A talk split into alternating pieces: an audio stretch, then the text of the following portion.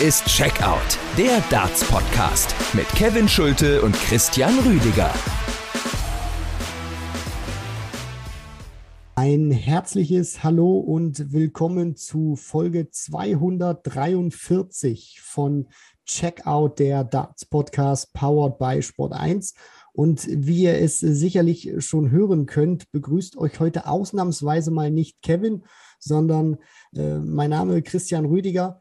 Das hat den Grund natürlich, dass Kevin in seinem wohlverdienten Urlaub gerade weilt und die heutige Folge und die kommende werden wir dann natürlich in anderer Besetzung fortführen. Und heute werden wir erstmal mit äh, unseren zwei Gästen, die wir haben, sprechen. Zum einen über die Seniors WM und natürlich auch die Players Championship Turniere, die wieder gestartet haben. Aber bevor wir das natürlich nochmal ähm, analysieren und aufrollen werden, nochmal der Hinweis, der Podcast erscheint natürlich wieder im Podcatcher eures Vertrauens, zudem natürlich auch bei den Kolleginnen und Kollegen von Sport 1.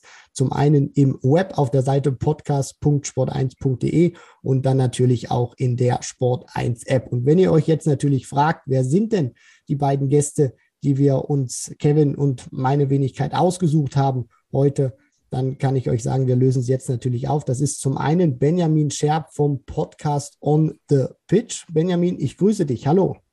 Hallo, vielen Dank für die Einladung. Ja, sehr gerne. Und zum anderen jemand, den, wenn ihr diesen Podcast schon etwas länger hört, sicherlich schon äh, kennen werdet. Und zwar war er im vergangenen Jahr in einer unserer Community-Folgen zu Gast. Sein Name ist Zacharias. Ich grüße dich. Ja, buongiorno. Vielen Dank für die Einladung. Ich freue mich. Ja, wir freuen uns natürlich auch, dass ihr beide hier dabei seid. Und bevor wir jetzt mit der äh, Gegenwart starten, wollen wir nochmal so eine kleine Zeitreise unternehmen, die auch in den vergangenen vier Tagen stattgefunden hat, die kurzzeitig auch nochmal zur Gegenwart wurde. Aber, und die, äh, ja, der große Teil, den wir davon natürlich ansprechen, ist die Seniors WM, die in der Circus Tavern, in der altehrwürdigen Circus Tavern von Purfleet stattgefunden hat. Und äh, Zacharias, vielleicht erstmal die Eingangsfrage an dich, da du uns ja auch über Instagram geschrieben hattest, dass du sehr gehypt warst, genauso wie meine Wenigkeit auf dieses Turnier. Wie fällt denn nach diesen vier Tagen dein Fazit aus? Wie ist denn so dein Gesamteindruck gewesen von dieser WM? Ja, also ich betrachte die WM erstmal als sehr positiv, auch im Nachhinein. Also es war natürlich überragend, da, wie auch auf Sport 1 ja öfter angesprochen wurde, Legenden wie John Lowe, wie Bob Anderson wiederzusehen, einfacher natürlich Phil Taylor. Ähm, was mich im Nachhinein wirklich überzeugt hat, war aber auch das spielerische Niveau, was ja viele am Anfang ein bisschen hinterfragt haben. So ist das jetzt nur Exhibition oder ist das wirklich ein sportlicher Wettkampf? Und da haben wir heute auch nach dem Finale wirklich gesehen, dass das sportlich auch wirklich eine gelungene WM war. Eine, eine super Premiere, wo auch wirklich hohe Averages am Ende gespielt wurden von den etwas älteren Männern im Darts, im Dart Circuit. Mir hat es sehr gut gefallen. Ja, du sprichst es natürlich auch schon an. Es war so viel Nostalgie in dieser Circus Tavern und man hat sich tatsächlich, als man diese Übertragung gesehen hat, gerade auch am ersten Abend, als ich da auch mit äh, Philipp Brzezinski von der PDC Europe in unseren Kommentatorenboxen saßen, das hatte alles schon diesen, diesen Flair von vor ein paar Jahren. Es war nicht so die, die ganz große, vielleicht das mal Bildqualität, auch mit dem Ton gab es da noch ein bisschen was zu, zu machen. Also es sah auch wirklich alles so aus wie teilweise 2003, 2004, 2005 oder 2006 und hatte wirklich diesen nostalgischen Flair. Und dann hast du diese altehrwürdigen Spieler auch gehabt, wie einen Bob Anderson unter anderem oder einen John Lowe, dass man die nochmal live spielen sieht. Das war auch nochmal eines dieser Highlights. Und da ist dann auch dieses Niveau auch zweitrangig gewesen, was äh, die Legends teilweise gespielt haben. Und auf der anderen Seite war es natürlich auch wirklich teilweise ein richtig gutes Niveau gewesen, gerade dann auch vom äh, Turniersieger Robert Thornton, der sich zum allerersten Seniors Weltmeister krönt. Und äh, da möchte ich dann auch gleich zu dir kommen, Benjamin. Wie viel hast du denn von dieser WM konsumiert und wie ist denn so dein Eindruck jetzt gewesen von diesen vier Tagen? Ja, also letzten Endes muss ich sagen, ich habe gerade äh, vor allem die Abendsessions verfolgt und ähm, ich finde auch, die vier Tage haben jetzt auch äh, heute Abend ein tolles, tolles Ende gefunden, ein hochklassiges Finale, was in meinen Augen auch sehr gerne noch ein bisschen enger hätte sein können. Ähm, Martin Adams hätte sich das definitiv verdient. ansonsten muss ich sagen, ihr habt da schon echt einiges angerissen. Äh, zum einen äh, wurden ja auch so ein bisschen einige Rivalitäten wieder auferlebt. Das heißt, man hat Peter Manley gegen Phil Taylor gesehen. Phil Taylor durfte nochmal gegen Kevin Painter ran und Kevin Painter hat tatsächlich Phil Taylor geschlagen und zwar zu null. Ähm, dazu kommt natürlich noch dieser altehrwürdige äh, Austragungsort der Circus Tavern, äh, wo ja bis 2007 die Weltmeisterschaft der PDC ausgetragen wurde.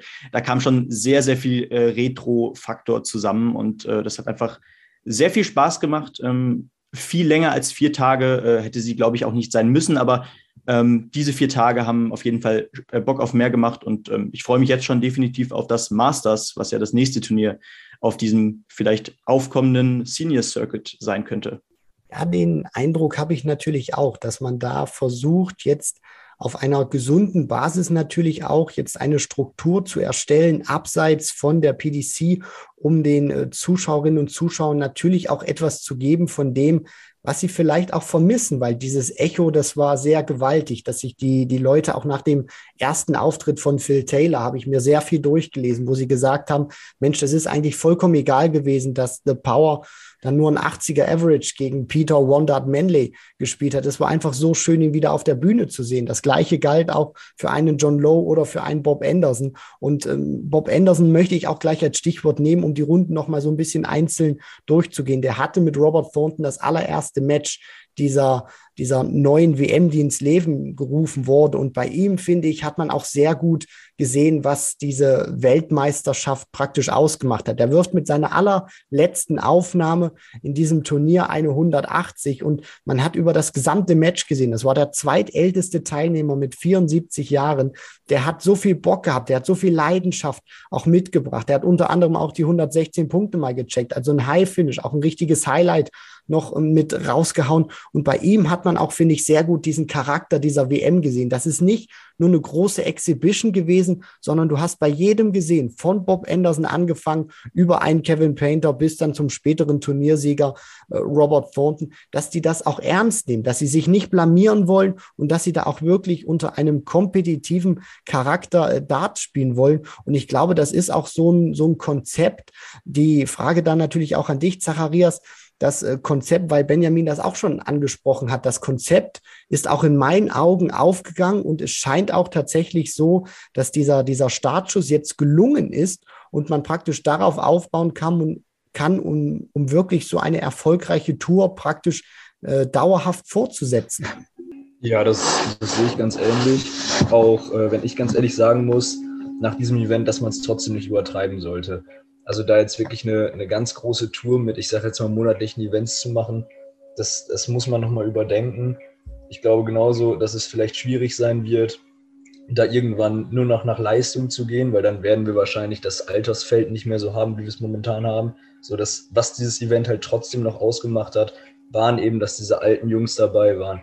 Ein Bob Anderson, vielleicht auch äh, Kevin Painter, die einfach, ja, sagen wir mal, ähm, einfach noch, noch einen Namen mit reinbringen, als wenn wir dann vielleicht in ein paar Monaten sagen, ja, jetzt machen wir das Ganze mit Qualifikationsevents und dann haben wir die, äh, die älteren Spieler nicht mehr dabei, sondern dann sind halt Leute dabei, wie ein, ich sage jetzt mal Richie Horson, den man vielleicht davor noch nie gesehen hat. Ich glaube, da muss man auf jeden Fall auch dem Konzept treu bleiben, was man in dieser WM jetzt gefahren ist. Und wenn wir da auch bei dieser ersten Runde bleiben, wo wir diese verschiedenen Kontraste auch hatten, Benjamin, mit den natürlich auch besseren Leistungen, zum Beispiel von einem Richie Hausen gegenüber einem John Lowe, aber John Lowe natürlich diesen Flair versprüht, endlich auch mal wieder auf einer Bühne zu, zu, zu stehen in dieser Hinsicht. Wenn man sich mal so diese erste Runde auch auf dem, auf dem Papier anguckt, was war so, was war so dein Highlight gewesen von, von dieser Auftaktrunde? Ähm, also ich finde, besonders Spaß hat mir eigentlich ähm, der Peter Manley gegen Dieter Hedman äh, gemacht, auch wenn das spielerische Niveau nicht sonderlich hoch war. Ähm, bin ich einfach ein, zum einen ein Riesenfan von Dieter Hedman. Ähm, die kommt mit einer Ausstrahlung auf die Bühne, ähm, das sucht seinesgleichen. Ähm, die fängt eigentlich sofort an zu grinsen, sobald äh, ihr Song ertönt. und Peter Manley, da fängt man natürlich auch direkt auf der Couch an zu grinsen, wenn dann plötzlich, wenn er dann auf äh, durch äh, der durch die Menschenmassen dann ähm, zu Amarillo auf die Bühne marschiert. Ähm, das hat einfach so einen Charakter, ähm, das hat man vielleicht auch so ein bisschen in den letzten Jahren vermisst, genau diesen Walk-on. Und ähm, ja, letzten Endes sogar, ja, war ich ein bisschen enttäuscht von der Leistung von Dieter Hetman. Letzten Endes hat es aber mir persönlich sehr viel Spaß gemacht zuzuschauen, weil einfach äh, ja da zwei Welten aufeinander geprallt sind. Ähm, zum einen natürlich diese Damenwelt, auch diese ältere Generation der Damenwelt. Äh, Dieter Hetman hat ja fast alles gewonnen, was es im Damen-Dartsport gab, nur eben nie eine Weltmeisterschaft. Und Peter Manley, ja, der hatte zwar auch keine Weltmeisterschaft im Petto, äh, aber dafür auch einige äh, Major-Titel. Und dementsprechend hat mich das Spiel definitiv ähm, ja, am meisten entertained, vielleicht sogar. In Runde zwei sind dann auch ein Peter Manley sind dann die Gesetzten eingestiegen und da ist dann ein Peter Manley, der sich in Runde 1 durchsetzen konnte gegen Dieter Hetman auf die Ikone schlechthin Phil Taylor getroffen, dann äh, Wayne Warren ist mit eingestiegen, das Golden Girl, Trina Gulliver, John Lowe, John Part natürlich auch, Lisa Ashton, Keith Deller und Martin Adams. Das waren dann die acht gesetzten Spieler. Und äh, davon konnten sich dann äh, Phil Taylor konnte sich unter anderem durchsetzen äh, und Martin Adams, der dann einen hervorragend spielenden Larry Butler, der gegen Keith Deller, finde ich, sehr überzeugt hat, ähm, dann auch aus dem Turnier nehmen konnte. Und äh, somit hatten wir dann auch die Halbfinals, die dann feststanden. Robert Thornton spielte gegen Kevin Painter und Martin Adams, Wolfie, der dreifache BDO-Weltmeister, setzte sich dann ebenfalls mit 4 zu 2 gegen The Bull durch und somit gab es dann das Finale von Robert Thornton gegen Martin Adams. Würdet ihr mir zustimmen, wenn ich sage, das war ein verdientes Finale? Ja, also wenn ich dir nichts vorwegnehme, Zacharias, ähm, grundsätzlich glaube ich definitiv. Ähm, ich glaube auch, dass viele das äh, so in der Art erwartet hätten. Ähm, zum einen Robert Thornton, der frisch von der Tour eigentlich noch kommt, sich zwar die Tourcard nicht zurückgewinnen äh, konnte zu, oder zurückholen konnte, aber ähm, ja jetzt auch vielleicht mit so einer jetzt erst Rechtsstimmung äh, zu dieser Seniors WM gefahren ist und Martin Adams, der letzte Saison ganz viele Turniere bei äh, der Modo Starts Live League mitgespielt hat und auch glaube ich zwei Neuner geworfen hat, der ist immer noch gut in Schuss mit seinen 65 Jahren und tatsächlich habe ich die beiden glaube ich sogar bei Kicktip ins Halbfinale getippt, ja. Ja, bei mir war es ganz ähnlich. Also ich habe mit diesem Finale wirklich gerechnet. Ich äh, bin davon ausgegangen, dass diese beiden Spieler die, äh, die stärksten sind, weil sie auch beide einfach immer noch unfassbar viel spielen. Du hast gerade angesprochen, Martin Adams gefühlt täglich bei der Online Darts Live League zu sehen und Robert Thornton, ja auch bei der Q-School dieses Jahr wirklich mit, mit keinem schlechten Auftritt. Am Ende ist er, glaube ich, in den Averages in den Top 16 sogar gewesen. Ja, das war, das war schon vorherzusehen. Ähm, mich haben die beiden Halbfinalisten, um darauf nochmal zurückzukommen, fast, fast noch mehr überzeugt. Nicht spielerisch, aber dass diese beiden Jungs noch schaffen, wirklich konstant 85 zu spielen, habe ich Painter und auch Jenkins nicht zugetraut.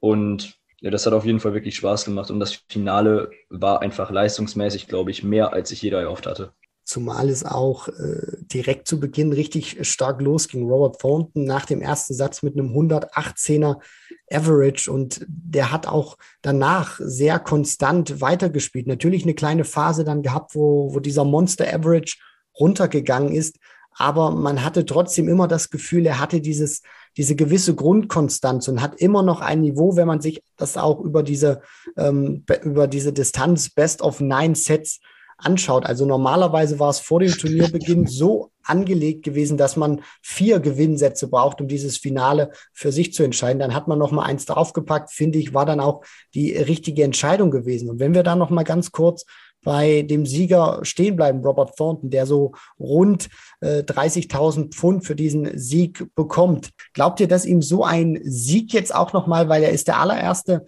World Seniors Weltmeister der Geschichte. Wir fangen mal mit ähm, dir an, Benjamin, die, die Frage zuerst an dich, ob ihm das wirklich so einen Auftrieb geben kann, dass er jetzt auch hält auf der Challenge Tour, um sich vielleicht sogar schon über die Challenge Tour eine Tourcard zu sichern oder wenn es darüber nicht klappt, dann sogar bei der Q-School im nächsten Jahr? Äh, ich muss es ihm auf jeden Fall zutrauen. Also ähm, ich glaube, gerade dieser Erfolg jetzt gegen Martin Adams, der dann ja auch sehr deutlich war und ähm, diese ja, Konstanz muss man ja wirklich sagen, über dieses ganze Turnier äh, immer um die 90 rumgespielt, Minimum, ähm, hat dann ja eigentlich sogar im Finale eines seiner besten Spiele ausgepackt, äh, diese, dieses Wochenende. Und äh, ja, ich finde, ähm, damit hat er sich erneut bewiesen, dass er es immer noch drauf hat, dass er immer noch das Spiel hat, auch für die äh, Pro Tour. Und äh, ja, ich bin mir sicher, dass er bei der Challenge Tour alles so weit wie es geht mitspielen äh, wird. Äh, ich weiß nicht, inwiefern, inwiefern das jetzt auch bei der WDF der Fall sein wird. Ähm, aber ich bin mir sicher, der wird sich ähm, dieses Jahr ja, so viel beteiligen, wie es geht auf äh, dieser Second Tour, wie man ja auch so schön sagt. Und ähm, ich glaube, also wenn das so weitergeht, schätze ich seine Chancen sehr hoch ein, dass er im Januar, spätestens im Januar, äh, wenn nicht schon über die Challenge Tour, äh, sich die Tourcard endlich zurückholt. Ich glaube, er ist auch noch längst nicht fertig und ähm, da kann es auch noch den ein oder anderen Erfolg vielleicht bei der, auf der Pro Tour dann letzten Endes geben. Ja, das hat dieses Turnier jetzt auch gezeigt. Und was mich da sehr überrascht hat bei Robert Thornton oder positiv überrascht hat, ist, dass er auch eine Konstanz wieder über mehrere Sätze und jetzt auch über so ein Finale gezeigt hat, die er in den vergangenen eins, zwei Jahren, die man nicht von ihm kannte, wo er wirklich teilweise grandiose drei, vier Lecks dabei hatte und danach äh, gefühlt nichts mehr getroffen hat für seine Verhältnisse. Und da bleibt es natürlich ihm auch äh, nur zu wünschen, weil so wie er spielt, wäre er sicherlich eine Bereicherung für die Tour. Und äh, das nehme ich auch dann gerne auf von dir, Benjamin, als du gesagt hast, er hat noch lange nicht fertig. Denn wenn er so weitermacht, dann würde ich mir sogar wünschen, dass er im nächsten Jahr nicht bei der World Seniors WM antreten kann, die vom 9. bis 12.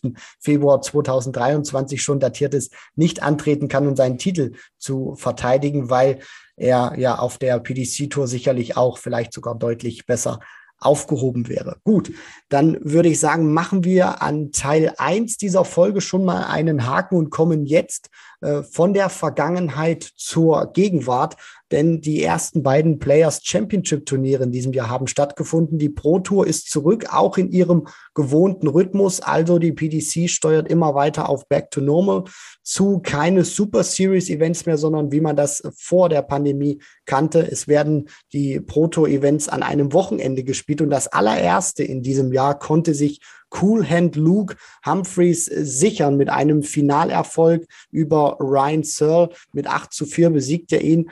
Ähm, wir gehen das mal ganz kurz durch. Also in Runde 1 besiegte er, startete er direkt mit einem Whitewash 6 zu 0 gegen King Brown. Danach folgten zwei 6 zu 2 Erfolge gegen den Polen Zaganski und Kevin Dötz. Danach im Achtelfinale ein 6 zu 3 gegen Richie Adhouse. Im Viertelfinale besiegte er Joe Cullen mit 6 zu 5, gewann den Decider. So war das auch im Halbfinale gegen Super Chin Daryl Gurney und dann steht am Ende zu Buche der erste Titel für Luke Humphreys im Senior-Bereich. Er war natürlich bereits auch schon ähm, World Youth Champion gewesen, aber das ist jetzt der erste Titel wirklich im Erwachsenenbereich und Zacharias, man muss sagen, nach dem vergangenen Jahr viele Finals gespielt, verloren, jetzt überfällig. Ja, das sehe ich ganz ähnlich. Also Luke Humphreys hat letztes Jahr wirklich sich entwickelt, sich zu einem richtig guten Spieler hochgearbeitet ich weiß jetzt gar nicht genau, wo er in der Weltrangliste steht, aber ich denke mal, Top 25 dürfte auf jeden Fall sein. Ja, das, das war wirklich grandios gespielt. Also er hat über das ganze, über das ganze Turnier, glaube ich, nur 95 bis 105er Averages gespielt. Monstermäßig konstant. Und ja, so ein Mann verdiente auch seinen ersten Titel auf dem PDC-Circuit. Er ist jetzt nach diesen beiden Events die Nummer 18 der Welt hinter Mervyn King, 3000 Pfund. Und ja, wenn er auch so weiterspielt, vielleicht schafft er es dann auch ähm, relativ zügig dann in die Top 16 der Welt. Da steht aktuell noch Nathan Aspinall mit 263.500 Pfund. Luke Humphreys hat 238.500 Pfund. Aber es unterstreicht natürlich auch gerade das, was du gesagt hast, Zacharias. Ich meine, der schlechteste Average von Luke Humphreys an diesem ähm, Samstag war eine 95,3 gegen äh, Joe Cullen. Das unterstreicht natürlich auch, was er über den gesamten Tag für ein Niveau gespielt hat und äh, was er auch letztendlich für einen Touch hat, dass er auch den nächsten Schritt gemacht hat. Und ähm, Benjamin, wir haben ja im vergangenen Jahr auch schon darüber gesprochen, auch Kevin und ich hier immer im Podcast, dass das vergangene Jahr sozusagen der Durchbruch von Luke Humphreys war. Nur er hat auf der Pro Tour, ich glaube, vier oder fünf Finals waren es, äh, keins gewonnen bei den UK Open im Finale gestanden. Ist Luke Humphreys vielleicht jetzt auch derjenige, der sich äh, nach diesem Breakout-Year sozusagen richtig reinspielt in den Fokus und dann natürlich auch in die Top 16? Was glaubst du? Ich glaube, er ist längst jetzt in der Reihe der Contender ähm, hinter den Top Guns äh, angekommen, definitiv. Und ähm, in meinen Augen ähm, muss ich auch ganz ehrlich sagen, ähm, wenn man jetzt hört, ja, Luke Humphreys gewinnt seinen ersten äh, Prototitel, das kommt so aus dem Nichts. Also man, man, man hört oder, oder man denkt, wenn man den Namen Luke Humphreys hört, ähm, der hat doch sicherlich schon einen Prototitel äh, auf der Hand. Letzten Endes waren das aber unzählige Development-Tour-Titel und äh, eben diese Youth-WM, die er mit 23 dann noch gewinnen konnte.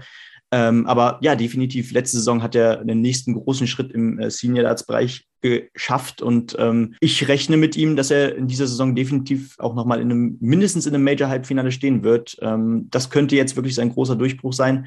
Und ähm, ja, ich muss ganz ehrlich sagen, ich habe dieses Wochenende verschiedene Spieler gesehen, äh, denen ich in diesem Jahr auch äh, einen Durchbruch definitiv zutrauen könnte. Dazu kommen wir natürlich gleich noch, was so die Enttäuschungen, die Überraschungen waren oder dann natürlich auch, äh, wer wen dann in diesem Jahr sogar mehr auf äh, dem Zettel hat oder wie man sich tatsächlich notieren sollte. Und am Start an diesem Wochenende waren auch fünf Deutsche. Gabriel Clemens, die deutsche Nummer eins, Max Hopp, Florian Hempel, der neue Tourkartenbesitzer, Ricardo Pietreczko und Martin Schindler. Und Tag eins ging für die Deutschen auch äh, ergebnistechnisch zumindest erstmal nicht ganz so gut los. Gabriel Clemens, Max Hopp und Flo Hempel verloren allesamt ihre erste Runde. Gabriel Clemens schied gegen den neuen Tourkartenbesitzer Danny Jansen aus. Max Hopp verlor trotz eines äh, ordentlichen und guten Spiels 4 zu 6 leider gegen Kim Heibrechts, der 102 im Average spielte und Florian Hempel unterlag dem späteren Halbfinalisten Daryl Gurney mit 2 zu 6. Lediglich Ricardo Pietreczko und Martin Schindler konnten sich in die zweite Runde spielen. Ricardo Pietreczko auch direkt in seinem allerersten Spiel als Tourkartenholder mit einem 6 zu 0, zwar nur einen 78er Average gespielt, aber trotzdem Damian Mohl mit einem Whitewash ähm, vom Board dann gespielt und Martin Schindler sich über den Decider gegen Jonathan Worsley durchgesetzt. Dann war aber Schluss gegen Roby John Rodriguez und Ricardo Pietreczko schied aus gegen äh, Johnny Clayton. Wie fällt so dein Fazit oder wie fiel so jetzt im Nachhinein dein Fazit von äh, Tag 1 für die Deutschen aus Benjamin? Äh, ich muss sagen, ich bin gar nicht so negativ äh, aus deutscher Sicht aus dem Tag gegangen, auch wenn das natürlich jetzt erstmal sehr dunkel klingt. Ähm, aber ich war erstmal sehr happy, dass äh, Max Hopp mit einem guten Spiel in die neue Saison gestartet ist, auch wenn es verloren äh, gegangen ist. Äh, ich denke, auch nach dem gesamten Wochenende kann man sagen, ähm, das war vielleicht auch der Schritt in die richtige Richtung wieder äh, nach einem solchen Jahr 2021. Äh, Ricardo Pietreczko, ähm, klar, spielerisch war da im ersten Spiel auch noch Luft nach oben, aber dass man da äh, 6-0 reinstartet, ist, glaube ich, auch ganz wichtig fürs Selbstvertrauen. Und er hat sich dann ja auch gegen Johnny Clayton deutlich gesteigert und da war auch noch definitiv mehr drin. Ähm, Martin Schindler hat seinen ersten Sieg rausgeholt, ähm, hat erstmal wieder 750 Pfund äh, auf der Tasche nach dem ersten Tag, was auch in Ordnung ist. Äh, Hempel hat auch in Ordnung gespielt gegen äh, Daryl Gurney, äh, 92, 93 Punkte im Average, äh, kann sich da auch relativ wenig Vorwürfe machen und ja, Gabriel Clemens, da bleibt, glaube ich, tatsächlich zu sagen, dass das Spiel ähm, ja nicht nichts unbedingt war ähm, gegen Danny Jansen. Danny Jansen ist ja ein neuer Tourcard-Holder, der 20-jährige Holländer, ähm, hat jetzt immerhin schon mal einen Sieg äh, gegen einen Top 20 äh, Spieler aus der äh, Proto Order of Merit äh, auf der Liste nach dem ersten Tag. Aber ja, ich, es wurde dann ja natürlich auch am zweiten Tag aus deutscher Sicht trotzdem deutlich be besser. Richtig, genau, das stimmt. Und dazu kommen wir natürlich auch gleich. Zuvor noch die kurze Frage an Zacharias. Wie hast du so die Deutschen an diesem ersten Tag wahrgenommen? Ja, also ich sag mal so, grundsätzlich fand ich es wirklich akzeptabel. Für Ricardo war es, glaube ich, sehr, sehr wichtig, seinen ersten Sieg mal zu holen. Das ist wirklich wichtig gewesen, glaube ich. Genauso wie es für, für Max auch wichtig war, nicht wieder mit einem, ich sage jetzt mal aus dem letzten Jahr typischen 81er Average oder sowas in die Saison zu starten. Ähm, das hast du eben ganz richtig gesagt. Das letzte Jahr für Max war gar nichts. Ähm, ich würde mich vielleicht noch auf Gaga ein bisschen beziehen, weil momentan muss ich sagen, macht mir, macht mir Gaga ein paar mehr Sorgen sogar, weil er eben so weit oben in der Weltrangliste steht und das, das spielerische Niveau ist momentan mit Sicherheit nicht das, was er spielen möchte und spielen kann. Ähm, aber ich glaube, der neue Rhythmus ist auch vielleicht Vorteil wieder für, äh, für mal etwas schwächere Zeiten, dass man sich dann wirklich leichter zurückkämpfen kann, als wenn er jetzt schon irgendwie nach fünf Tagen wirklich schon ein Sechstel der Proto-Events verstrichen hätte. Ähm, ja, aber auch Gaga wird, glaube ich, stärker wieder zurückkommen und dann schauen wir, was es beim nächsten Mal dann gibt. Und an Tag zwei wurde es dann natürlich auch äh, ergebnistechnisch deutlich besser, auch für unsere deutschen Jungs. Wir beginnen aber erstmal natürlich mit dem Turniersieger Ehre, wem Ehre gebührt. Und das ist einer, der nach seinem WM-Titel und diesem ja kleinen ähm, Arbeitsunfall beim Masters mit den Darts, äh, seitdem hat er sie auch wieder weggepackt, wieder richtig in der Spur. Snakebite Peter Wright, die Premier League, den ersten äh, Spieltag gewonnen in Cardiff und dann holt er sich jetzt auch nach einem Halbfinale an Tag eins dann auch noch den Sieg an Tag zwei schlägt dort im Finale die Nummer eins der Welt Gervin Price, zuvor Damon Hatter ausgeschalten. Im Halbfinale, im Viertelfinale war es Rob Cross, den er äh, mit 6 zu 4 schlagen konnte, genauso wie Lee Evans und Eddie Lovely in den Runden zuvor, ebenfalls mit 6 zu 4. In Runde 2 war es dann ein Whitewash gegen Louis Williams und er startete und ähm, konnte sich da auch im Decider durchsetzen mit 6 zu 5 gegen seinen Landsmann Alan Suter. Es ist der 43. PDC-Titel jetzt gewesen für Snakebite Peter Wright. Und man muss auch sagen, er ist jetzt also wirklich dichter an Gervin Price geht's jetzt im Prinzip äh, gar nicht mehr ranzukommen. Denn wäre Gervin Price vor dem Viertelfinale ausgeschieden und Peter Wright hätte das Turnier dann auch, wie er es äh, schlussendlich gemacht hat, gewonnen, dann wäre er jetzt schon die neue Nummer eins der Order of Merit gewesen. Aber ich glaube, man äh, lehnt sich dann nicht zu weit aus dem Fenster, Zacharias, wenn man sagt, dass es mittlerweile nur noch eine Frage der Zeit ist, bis Peter Wright die neue Nummer eins im Dartsport wird. Ja, die Meinung kann ich nur teilen. Also ich würde jetzt behaupten, dass doch die Preisgeldregelung, glaube ich, ist, dass der Sieger 12.000 und der Finalist 6.000 Pfund bekommt. Korrigiert mich, wenn das jetzt falsch ist. Ähm, damit könnte Peter Wright schon am nächsten Players Championship Turnier Gervin Price einholen. Zudem kommt ja noch dazu, dass äh, das Price vor zwei Jahren die UK Open, glaube ich, sogar gewonnen hat ne, oder ins Finale gekommen ist auf jeden Fall deutlich mehr Druck hat als, okay, er hat das Finale erreicht, deutlich mehr Druck hat als Peter Wright. Und ähm, ja, ich bin der gleichen Meinung wie du. Peter Wright wird in den nächsten Monaten oder Wochen die Nummer eins der Welt werden. Wie lange das dann Bestand hat, müssen wir abwarten. Aber dass das zumindest über einen kurzen Zeitraum passieren wird, da sind wir einer Meinung. So sieht's aus, weil Gervin Price hat natürlich noch eine Menge zu verteidigen mit dem Finale von vor zwei Jahren bei den äh, UK Open. Er hat den World Grand Prix dann auch noch später im Jahr gewonnen und er ist dann auch 2021 der Weltmeister geworden. Also das fällt dann natürlich bei der nächsten WM oder vor der nächsten WM wird das dann auch nochmal rausgerechnet. Also Peter Wright, der dann da gegen Gabriel Clemens damals ausgeschieden ist, hat eine deutlich bessere Ausgangsposition. Das bedeutet natürlich auch, selbst wenn äh, Peter Wright vielleicht nochmal diesen Status irgendwie für ein paar Wochen verlieren sollte in 2022, er würde ihn sich dann spätestens äh, vor der WM wieder zurückholen. Deswegen Peter Wright, es ist nur noch eine Frage der Zeit, bis er die neue äh, Nummer eins der Welt wird. Und diese Preisgeldstruktur, die du auch angesprochen hast, der Sieger bekommt jetzt statt 10.000 Pfund äh, 12.000 Pfund. Für den Finalisten gibt es jetzt äh, 8.000. Das hatten wir in der vergangenen Folge mit Kevin auch noch mal ganz kurz aufgedröselt. Insgesamt werden jetzt auch 100.000 Pfund ausgeschüttet. Ist ein gutes Zeichen und ist vor allem dann auch ähm, ein gutes Zeichen, wenn du über die erste Runde dann rauskommt, statt 500 Pfund 750 jetzt schon äh, zu Buch hast. Das ist dann natürlich auch gerade für unsere deutschen Jungs wichtig, gerade auch für Spieler, die neu auf der Tour sind, Benjamin wie Ricardo Pietreczko. Und damit kommen wir jetzt natürlich auch zu den Deutschen. Das war dann, was du gerade schon angerissen hast, von den Ergebnissen her dann auch wieder ein deutlich äh, besserer Tag, unter anderem mit äh, Martin Schindler, wo man sagen muss, also standardmäßig wieder mindestens äh, einmal Achtelfinale dabei gewesen. Ja, definitiv. Er brauchte wieder äh, ja, einen Tag, um sich zu akklimatisieren. Und dann ähm, scrollt man hier durch das Feld und sieht, äh, das war wirklich konstanter. Ähm, oder äh, er, er, er, setzt eigentlich da fort, wo er letzte Saison aufgehört hat. Er spielt 96 Punkte im Schnitt gegen Mike De Decker, gewinnt sein Erstrundenspiel, äh, gewinnt dann äh, gegen Mario van den Bogarde in einem unfassbaren Match. Das war vielleicht auch aus meiner Sicht das Match des äh, Tages von Martin Schindler. Ähm, das ging zwar 6-2 aus, aber in jedem Leck äh, gingen die beiden Spieler wirklich im Gleichschritt äh, auf die Zielgeraden zu. Und äh, es war wirklich selbst im Ticker ähm, bei Dart Connect äh, sehr spannend zuzuschauen. Und ähm, ja, da gewann man auch noch gegen den Youngster Connor Scott, äh, Connor Scott, so rum, genau, äh, der, der jetzt auch neu auf der Tour ist und äh, auch schon das ein oder, den einen oder anderen Sieg feiern konnte. Äh, auch einer der Newcomer, den man, glaube ich, auf der Liste haben muss. Und man ging dann gegen Stephen Burton raus. Ähm, wenn man sieht, wer, wen der so geschlagen hat, aber vorher ähm, ist das, glaube ich, auch in Ordnung. Ähm, der Nachrücker Stephen Burton, muss man ja sagen, der zum Beispiel auf dem Weg äh, in die letzten acht äh, tatsächlich Michael van Gerven schlagen konnte. Und das in einem nicht besonders guten Spiel. Und ähm, naja, wir waren ja noch gar nicht bei Michael van Gerben. Ich glaube, da kann man letzten Endes konstatieren, nach diesen zwei Tagen, ähm, ja, diese Schwächephase, die geht auch immer noch weiter. Ja, werden Michael van Gerven jetzt auch gleich nach den äh, deutschen Anreisen, äh, anreißen. Was man auch sicherlich äh, hier in der Hinsicht festhalten muss, ist, dass äh, man schon, gerade auch was aus deutscher Sicht das angeht, dass das Thema Max Hopp, der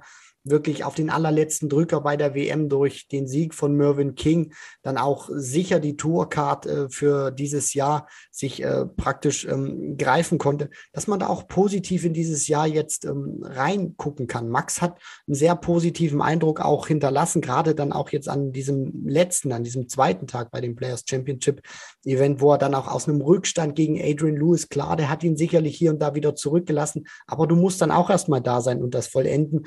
Ähm, ihn dann schlagen konnte. Florian Hempel äh, nicht wirklich doll gespielt gegen Gervin Price, aber trotzdem nur 4 zu 6 verloren. Also wenn er da wirklich sein bestes Spiel gefunden hätte, dann wäre das auch sicherlich ganz interessant geworden. Ricardo Pietreczko finde ich auch trotz dieser Niederlage dann, dann gegen Jason Lowe einen guten Eindruck hinterlassen und Gabriel Clemens er spielt aktuell immer noch nicht die ganz hohen Averages, aber er schafft es trotzdem. Und das ist mittlerweile auch eine Klasse, die er hat aus den Top 32, die Spiele trotzdem zu gewinnen, um dann auch äh, immer wieder in Runde 2, Runde 3 zu kommen, um dann auch trotzdem äh, Preisgeld zu sammeln, um dann auch mit äh, keinem Minus aus diesen Turnieren herauszugehen. Und einer, äh, ja, der äh, zweimal die dritte Runde erreicht hat, hast du jetzt schon angesprochen, äh, Benjamin, das ist Michael van Gerven, aber das kann natürlich nicht sein Anspruch sein. Und was mir so ein bisschen auffällt, ist, dass van Gerven aktuell nur mitspielt, aber bei der Vergabe um die Titel aktuell kein Wörtchen mitredet. Ja, ganz genau. Also ähm, da fehlt es dann auch an manchen Ecken dann wirklich am Spiel. Ähm, logisch, dann ist dann auch mal wieder ein 100er Average dabei oder so.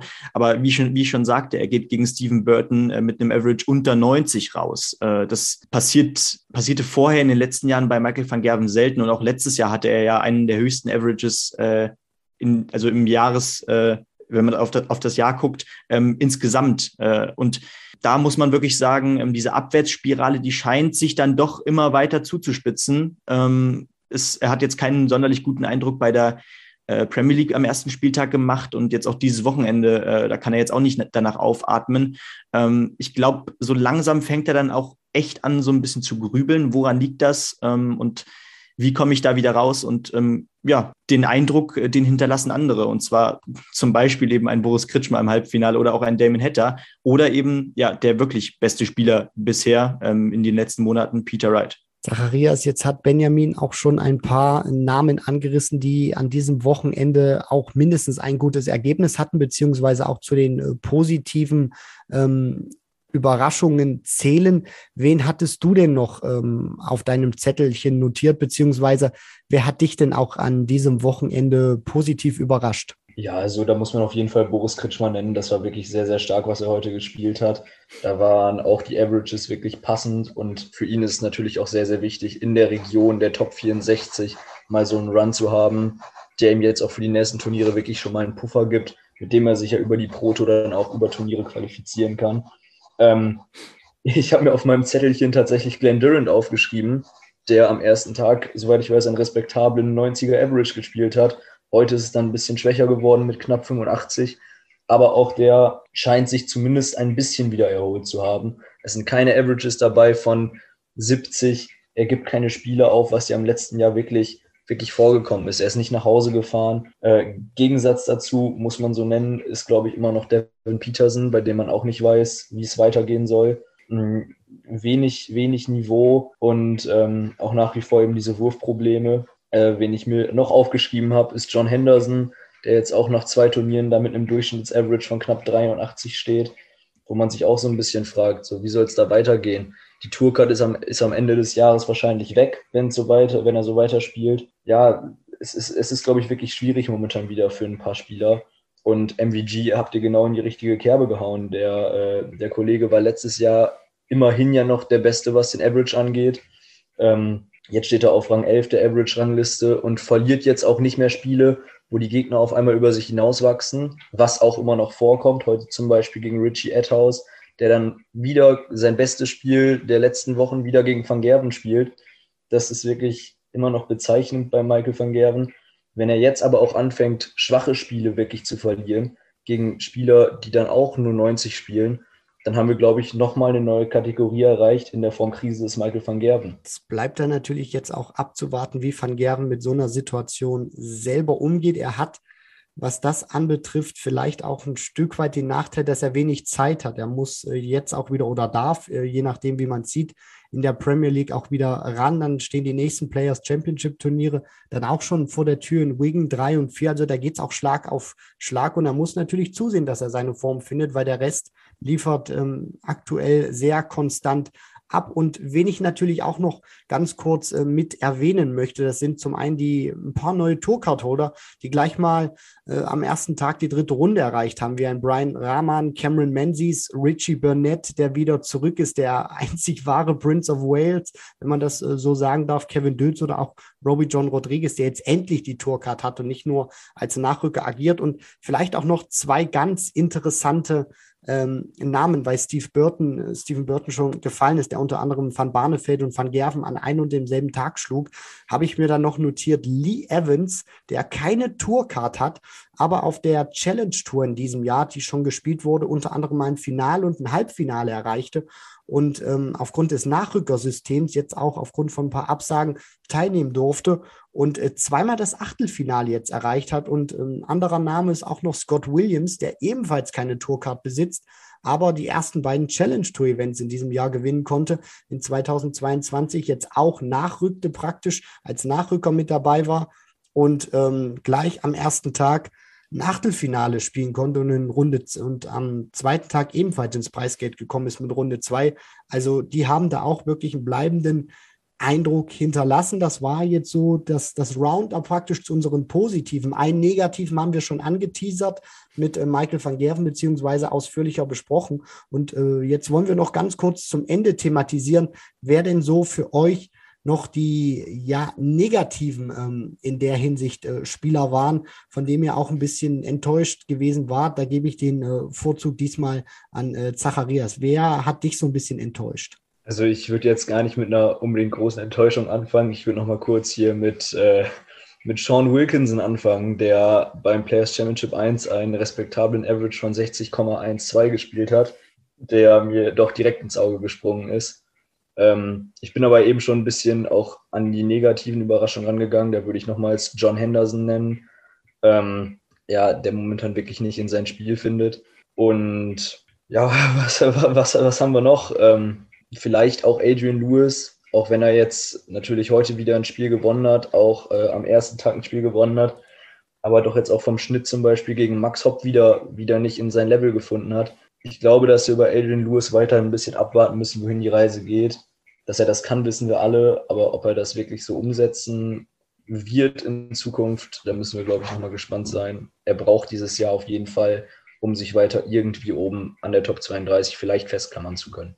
Benjamin, jetzt ähm, möchte ich auch gerne noch so deine Namen wissen, die du dir so vielleicht auf deiner Negativliste ähm, aufgeschrieben hast. Und dann darfst du natürlich auch gleich, weil du mich da jetzt äh, unfassbar neugierig schon gemacht hast, äh, gerne deine Spieler nennen, die wir uns in diesem Jahr notieren sollten oder zumindest auf dem Zettel haben müssen. Ja, also erstmal ähm, finde ich, da hat äh, Zacharias schon so den ein oder anderen Namen genannt, äh, der, glaube ich, gerade nach diesen ersten beiden Players Championship Turnieren äh, absolut richtig waren, äh, die bisher auch enttäuscht hatten.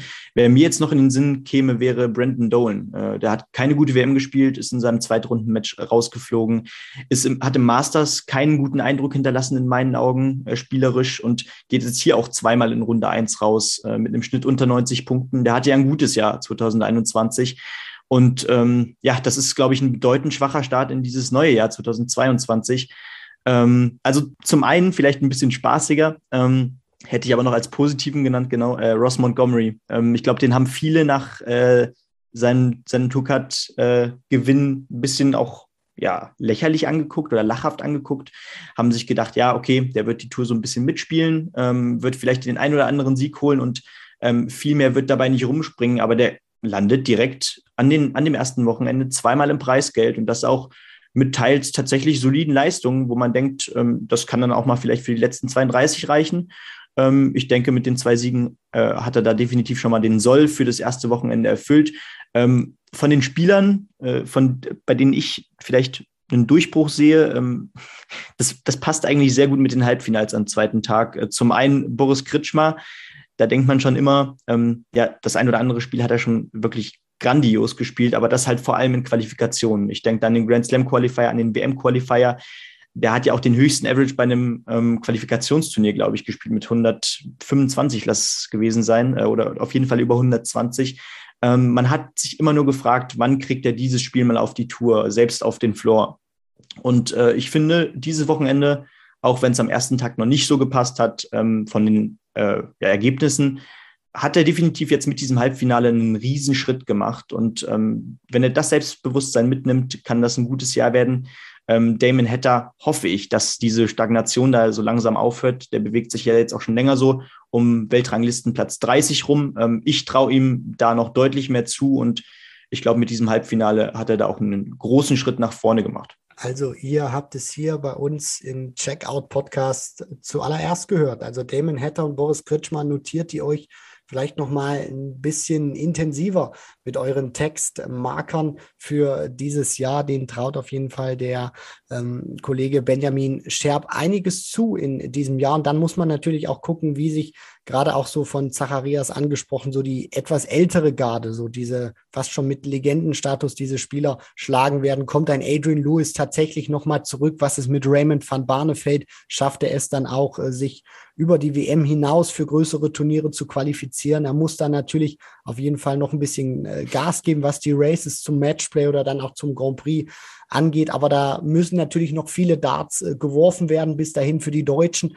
sieht es teilweise auch schon äh, sehr gut aus, unter anderem für äh, Gabriel Clemens, für Martin Schindler, aber auch für einen Florian Hempel, was, was diese Races für die Turniere angehen. Und da werden wir natürlich auch gespannt sein, wenn es jetzt Schlag auf Schlag weitergeht. Am Donnerstag gibt's die Premier League, dann der zweite Spieltag. Da sind wir dann auch gespannt, wer sich da durchsetzen wird, wer dann am Ende mit 10.000 Pfund mehr im Portemonnaie den äh, Austragungsort verlässt. Vielleicht wieder Peter Wright und dann geht es auch wieder weiter am Wochenende dann wie gewohnt mit den Players Championship Turnieren. Es ist ein schönes Gefühl, das, das wieder aussprechen zu können, wie gewohnt, dass wieder am Wochenende die Players Championship Turniere gespielt werden. Dann drei und vier, da sind wir auch wieder gespannt, was die Deutschen ähm, machen, wie es dann äh, auch weitergeht, ob Peter Wright vielleicht seine Dominanz fortsetzen kann. Ich bedanke mich natürlich auch erstmal, Benjamin und äh, Zacharias, dass ihr heute da wart, dass ihr den Podcast bereichert habt. Es hat äh, großen Spaß gemacht mit euch. Vielen Dank. Jo, vielen Dank für die Einladung.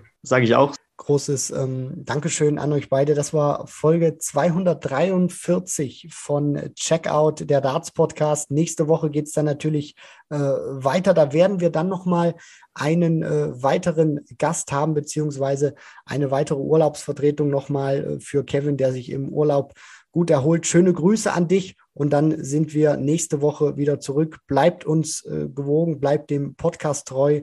Wir bedanken uns sehr. Macht's gut. Ciao. Bis zum nächsten Mal.